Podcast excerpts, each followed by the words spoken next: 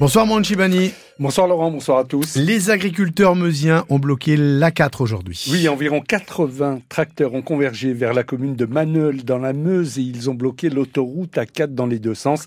Ils répondaient à l'appel national des syndicats agricoles pour exprimer leur colère face à leurs difficultés financières et aux contraintes administratives de plus en plus nombreuses. D'autres blocages se préparent dans les jours à venir dans notre région. La mobilisation aura lieu essentiellement vendredi, Thierry Collin.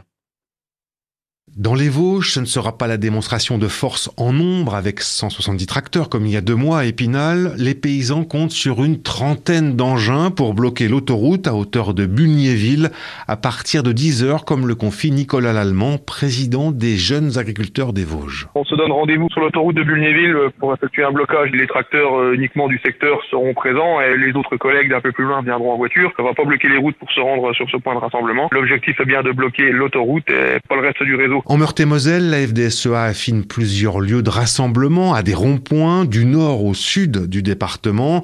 Nancy, bloquée il y a deux mois, sera épargnée.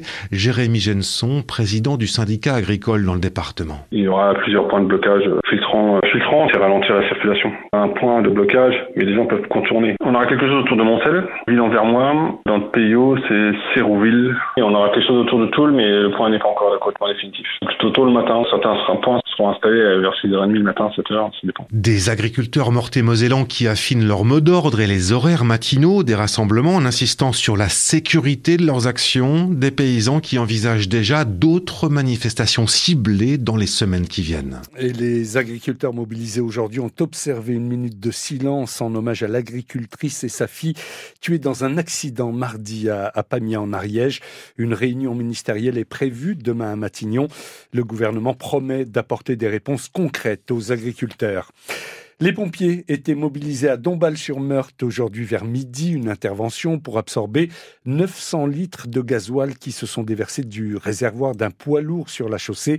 Il est possible que du carburant se soit écoulé dans la rigole d'alimentation du canal de la Marne Rhin, mais aucune mortalité piscicole n'a été observée selon les pompiers.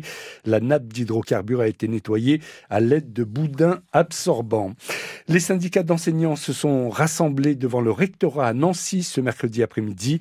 Ils ont boycotté la réunion avec les instances académiques pour parler de la carte scolaire de la rentrée de septembre afin de protester contre les suppressions de postes annoncées. 54 suppressions en Meurthe-et-Moselle sur 120 au total dans l'académie de Nancy-Metz.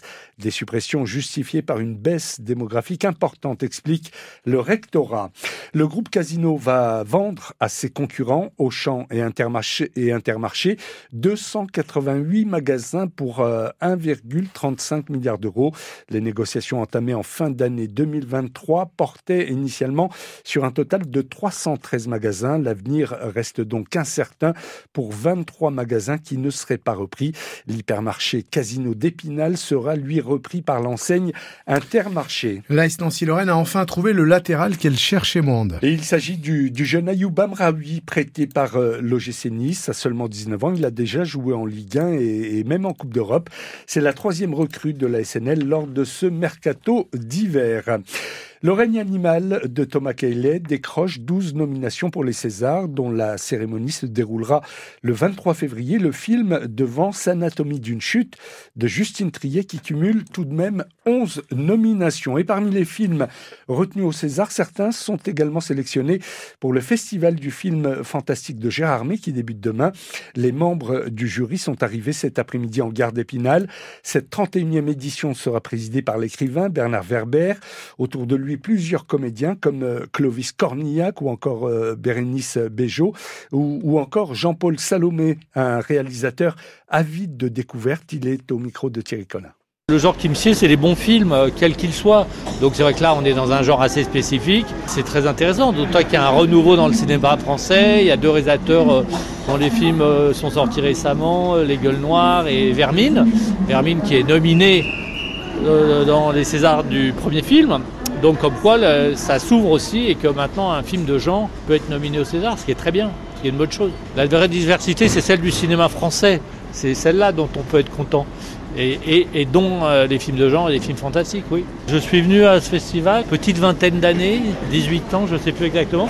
Donc euh, oui, oui, je suis très content de, revenir, de voir des films fantastiques, de rencontrer des collègues, d'échanger. oui, c'est toujours une expérience très agréable. Voilà, et le festival de Gérardmer, c'est jusqu'à dimanche. France Bleu vous fait vivre l'événement. Près de 30 000 spectateurs sont attendus euh, pour voir une quarantaine de films, dont 10 longs métrages en compétition. Et je vous le disais, France Bleu vous fera donc vivre l'événement.